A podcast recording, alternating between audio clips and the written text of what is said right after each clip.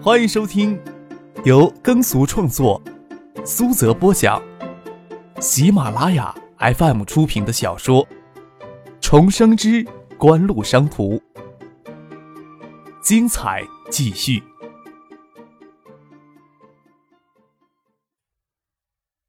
第三百八十五集。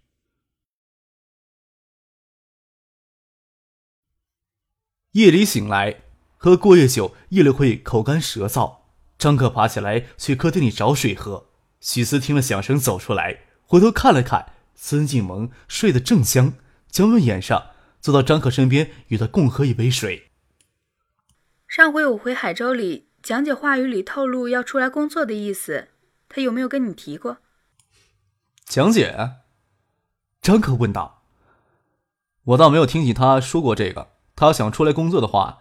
指的是只要离开海州就行，好像是这个意思。啊，我知道了，我回去后找他谈谈吧。张可心想，蒋卫是离开海州可能是出于家庭的考虑，他儿子进了寄宿学校，他倒是有更多的精力可以投到工作上，追求事业更大的发展，说不定也是想拉开空间上的距离，慎重考虑私人之间的关系。他若是愿意的话，香港这边倒是合适他的。在客厅里说了一会儿话，张可拉着许思到房间缠绵了一会儿，搂着许思娇柔滑嫩的身体入眠。迷离间，给孙景梦一声尖叫惊醒了。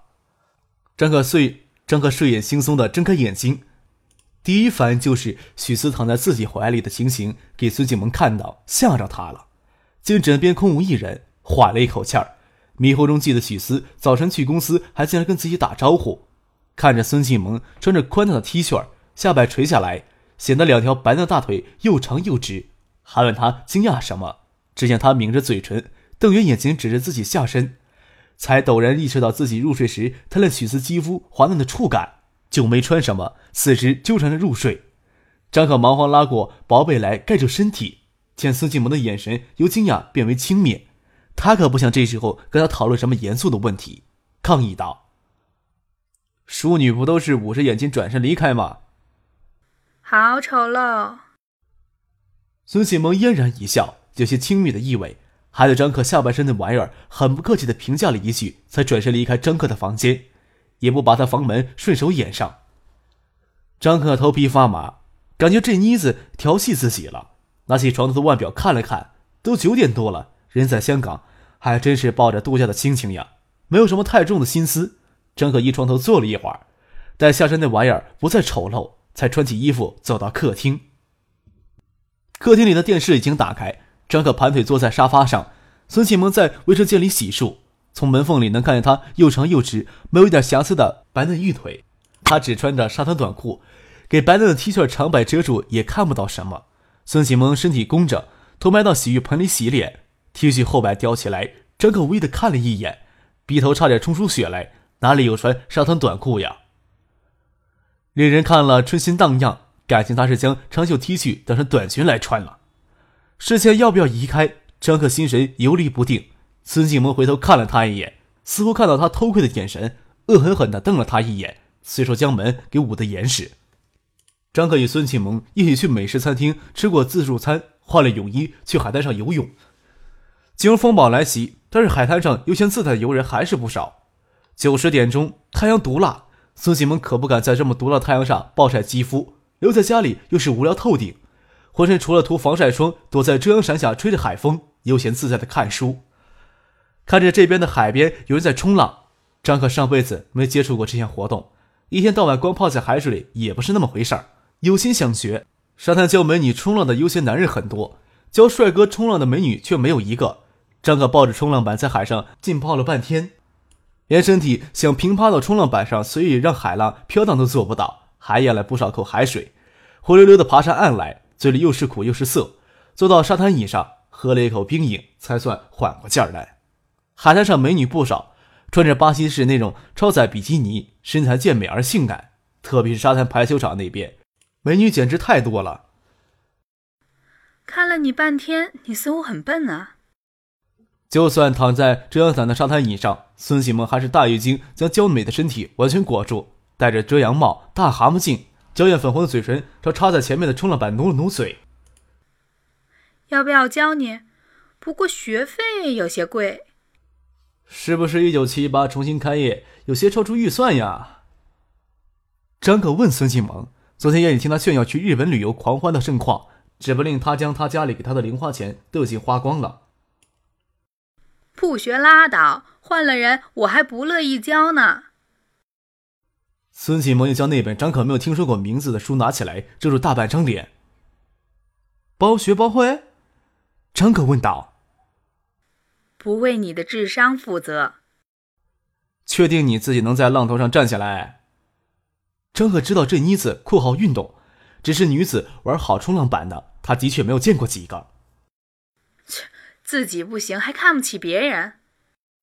孙启萌将书丢下。将浴巾、遮阳帽、蛤蟆镜通通除下，露出性感迷人的身体。只可惜穿的是海滩常见的布料比较多的比基尼，白嫩的肌肤在下午三点钟黄昏有些晃眼。遮着冲浪板，让张可拿着它跟他下水，踩着炙热的细沙，将冲浪板丢进海水里。张可跟着冲进清凉的世界，与孙景萌带着冲浪板游到稍远的水里。还没等他在海水里喘口气儿，孙景萌那堪比美人鱼的身子已经划着冲浪板，转身间就蹲在上面。轻蔑的瞥了张克一眼，怎么样？你做这个姿势给我看看。拿手朝张克微张的嘴里泼了两口海水，郁闷，他整个人平趴上去都要费老鼻子的劲儿，看来没有师傅教是不行的。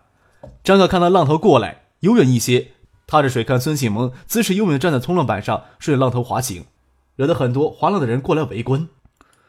孙启萌对那些人爱理不理。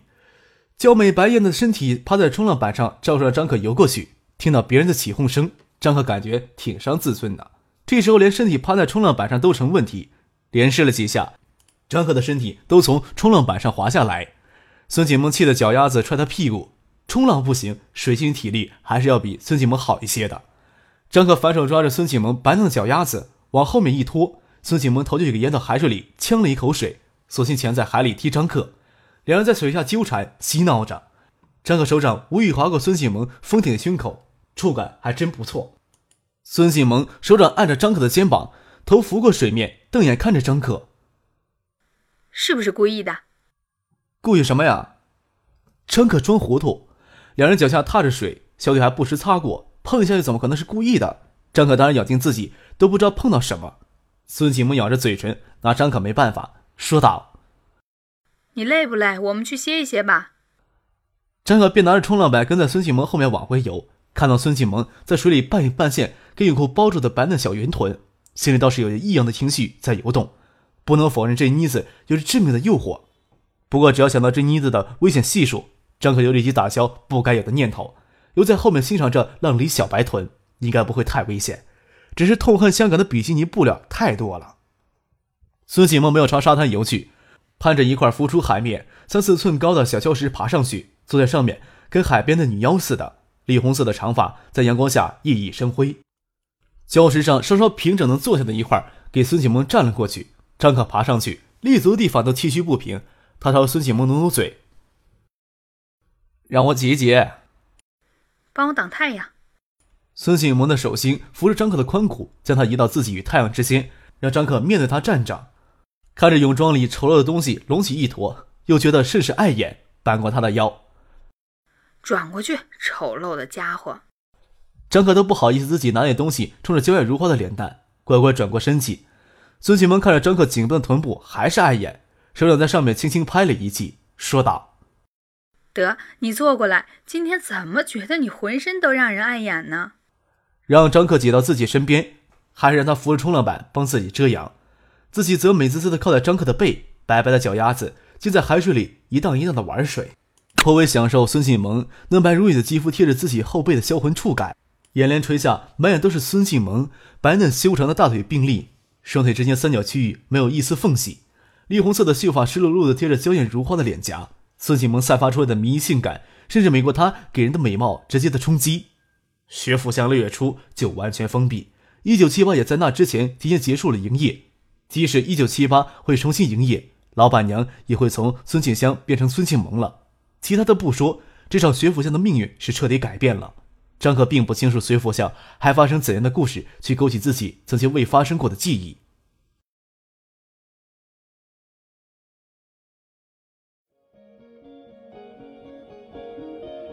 您正在收听的是由喜马拉雅 FM 出品的《重生之官路商途》。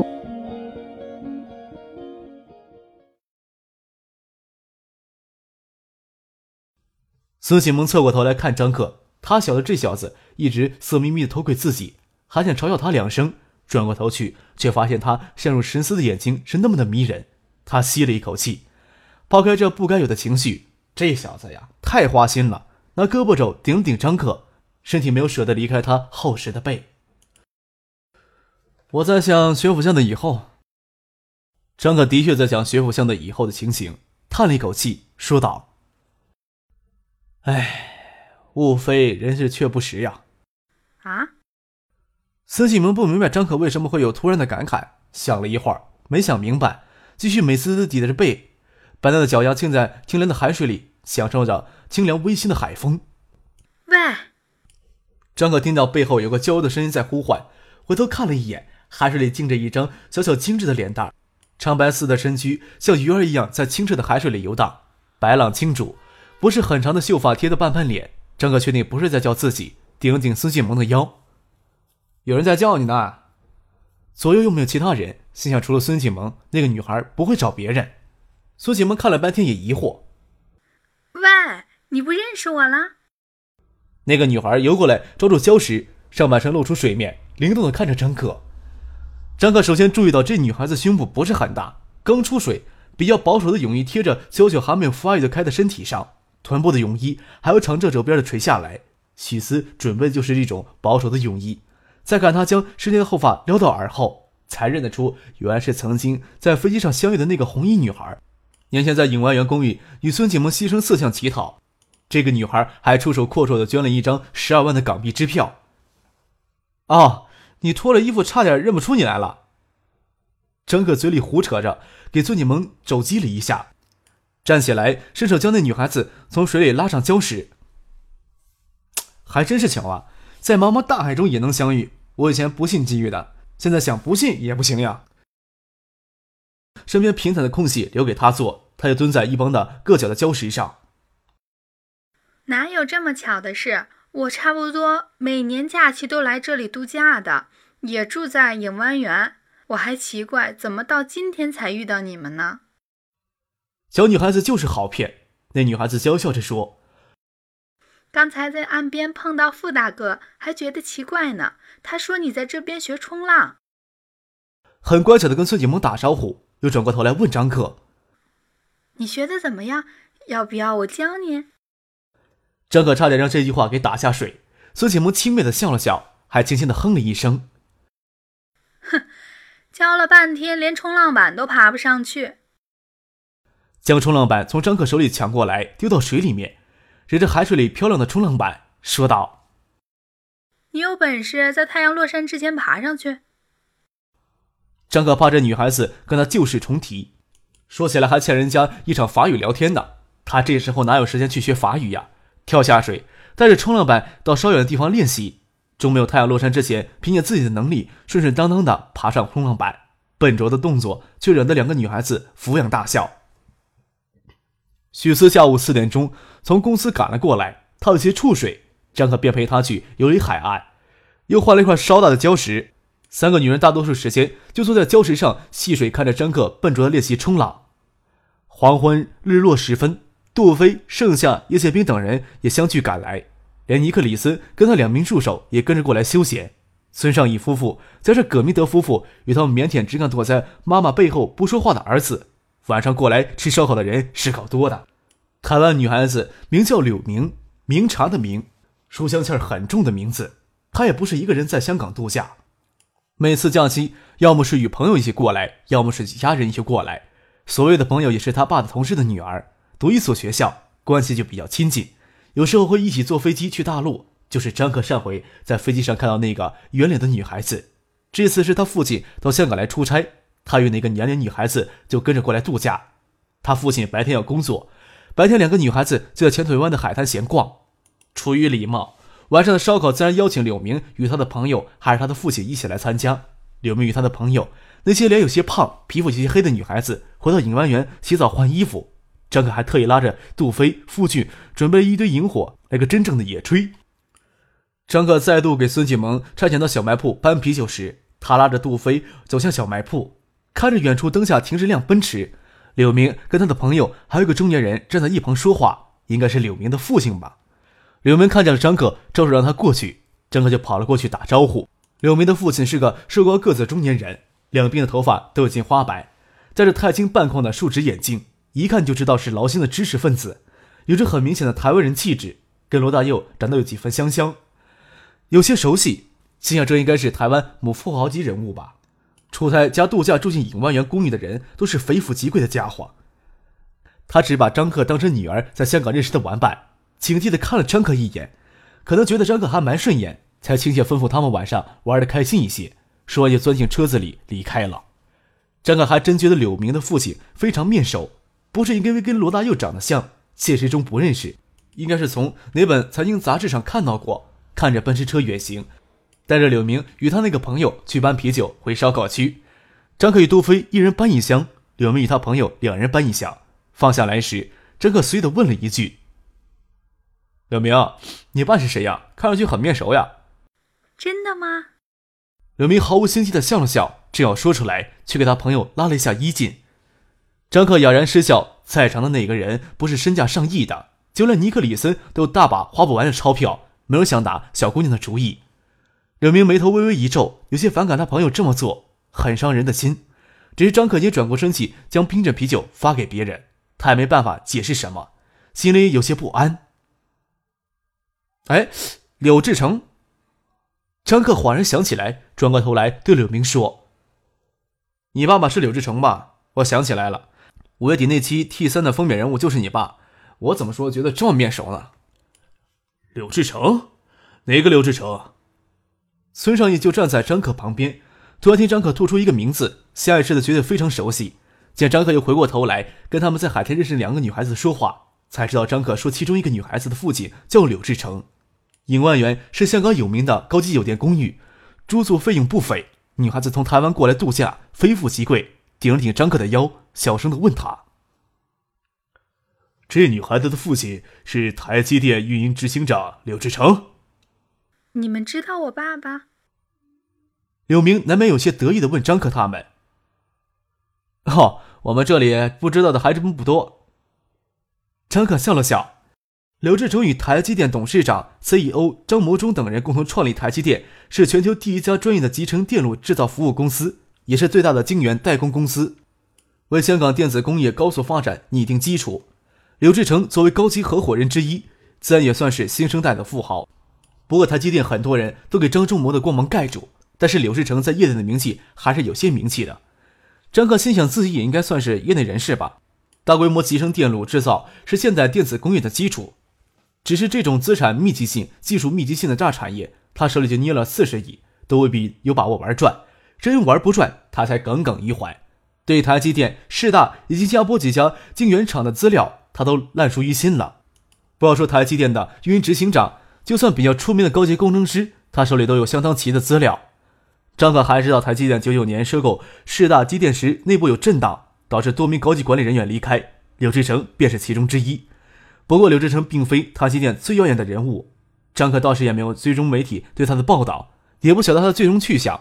或许后来给张静茹拉去的创立中芯国际也说不定。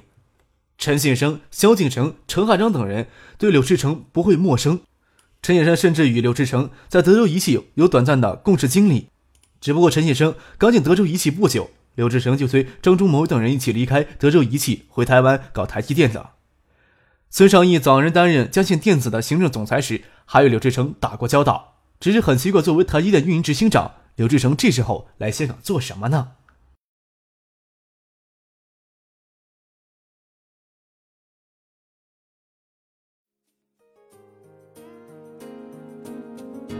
听众朋友，本集播讲完毕，感谢您的收听。